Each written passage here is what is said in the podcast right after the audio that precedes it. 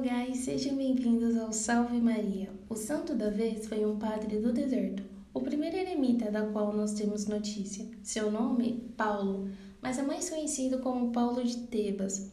Sua festa litúrgica é comemorada em 15 de janeiro.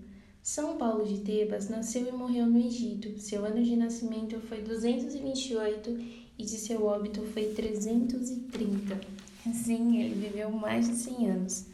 Nascido em uma família rica, dispôs de muitos privilégios. Porém, com a morte de seus pais, sofreu a traição de seus parentes por conta dos seus bens. Foi denunciado como cristão durante as perseguições do imperador Décio. Assim sendo, ele decide abandonar tudo e viver recluso no deserto até o fim de sua vida.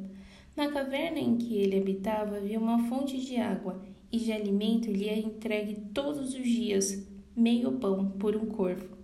Deus lhe promete que antes de sua morte receberá a visita de um outro homem, e o visitante foi ninguém mais, ninguém menos que Santo Antão, que foi tentado com relação ao orgulho, e Deus lhe informa e lhe ordena que procure o outro homem que também vive no deserto.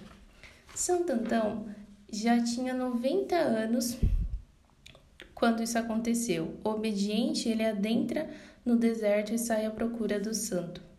Ao despertar um dia, se depara com uma loba, aparentemente sedenta por água. O santo decide segui-la, e quando a loba adentra em uma caverna e não sai, ele entende como sinal de Deus ter encontrado Paulo. O mesmo pede para ser recebido, e em seguida lhe aparece Paulo e a loba.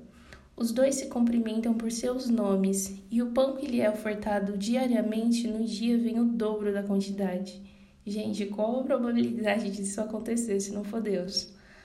Bom, durante a conversa, o santo questiona sobre as perseguições no mundo exterior e também lhe confessa que a sua hora de partir logo chegará.